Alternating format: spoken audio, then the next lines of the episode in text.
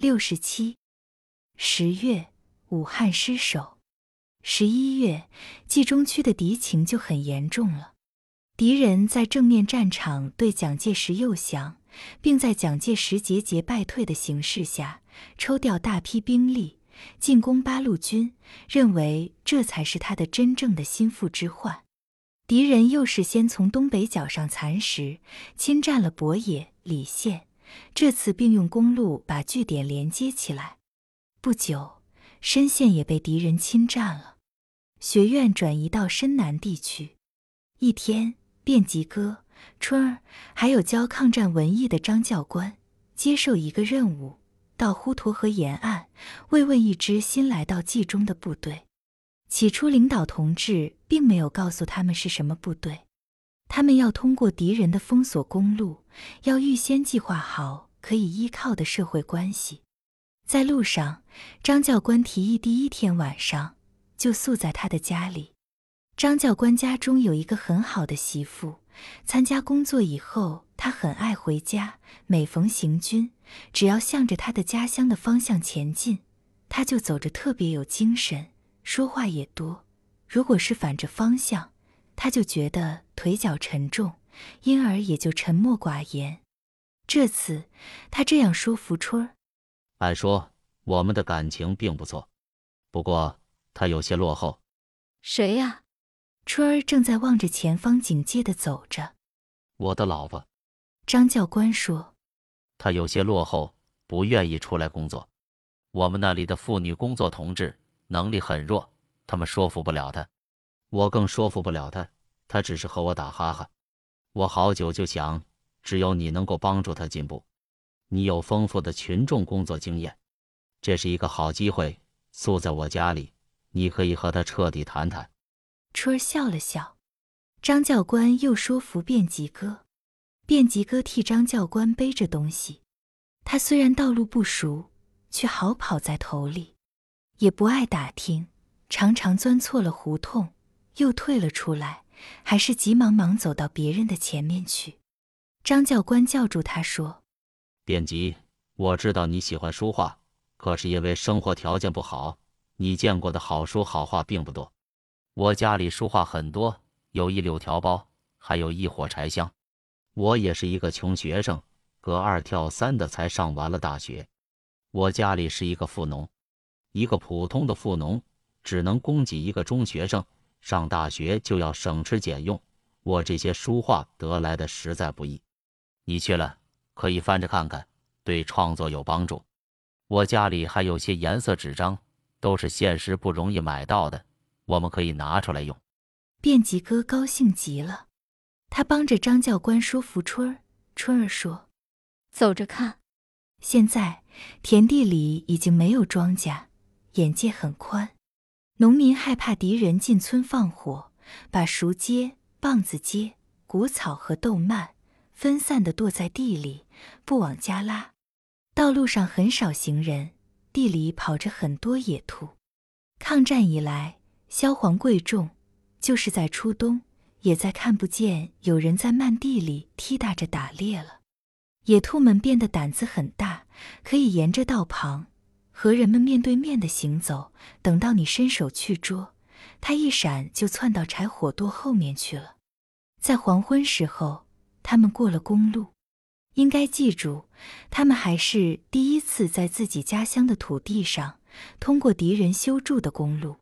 天空很晴朗，四野里没有一个人，离公路还有好远。他们就快跑起来，跳过公路的封锁沟。便吉哥还跌了一跤。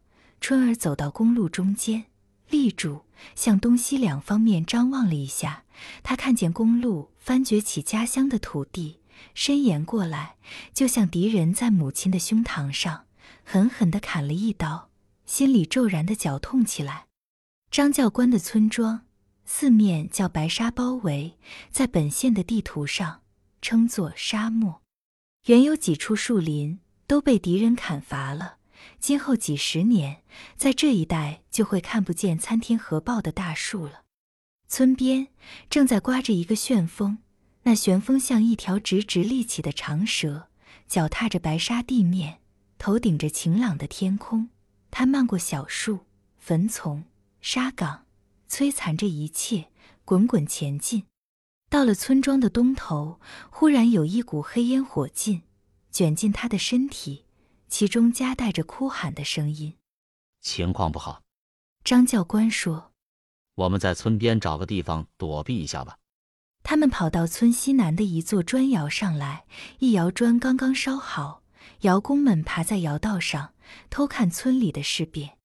张教官认识这里的长座张老冲，这老头子到这个时候还光着脊梁，白胡子飘洒在黑胖的胸膛上，抽着一条宽大的绣花围腰，站在窑顶后面。他指挥着张教官他们爬下，春儿感到身子下边滚热。我们的一个小队被敌人包围在村里了。老头说：“他们本来可以撤出来，也可以隐蔽起来。他们叫敌人的疯狂劲儿气坏了，就打了起来。敌人太多，现在是撤不出来了。”窑工们都焦心地望着村里，打水坯的模子翻在坯场上，闷窑的水担和水桶扔在窑道上。他们关心的不只是自己家里的老小。现在主要的是这一小队战士的命运。敌人早已经攻进了村子，但村子里很沉寂，除去不断升起来的烟火，简直听不到什么声音，也看不见有人往外跑。这种沉寂是可怕的。田野紧张起来，太阳停在远远的村庄上面，收敛了光辉，像一块烧红了又离开了风炉的铁。窑的附近，就连那一排排整齐的水坯，一垛垛高耸的柴火，都像在那里激动着。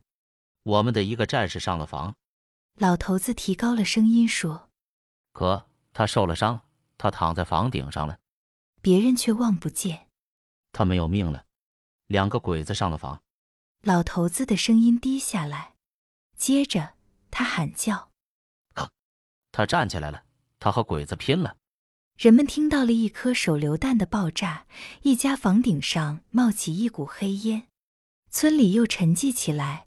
那些房屋和树木好像僵直的一样。可是街道上和房屋里正遇到了多大的灾难呀！跑出来了一个老头说：“这次人们都可以看见，我们的一个战士从村南头一条小胡同里跑出来，他的腿部受了伤。”他不断的跌倒，有一个日本人追他，奔这里来吧！老头子喊叫了一声，那战士好像并没有听见，但是他奔着这里跑来了。日本人也跌跌撞撞的跟上来，战士的血滴在白纱上，窑上的人也可以看见。他挣扎到窑坑旁边，就倒在地上了。日本人站在那里望着窑顶。我们不能放这个鬼子回去，他会报信。老头子说：“战士身上有一支枪，我们这里的人谁会射击啊？”望着那些窑工，他知道他们都不会，就叹了口气：“我会。”春儿说着，就从窑顶上滚下去了。他从战士身上摘下枪支，在烂砖堆后面卧倒。日本人并没看到他，他瞄准的时间很长。最后枪声响了，老头子叫了一声“好”。他们把战士埋葬在砖窑的附近。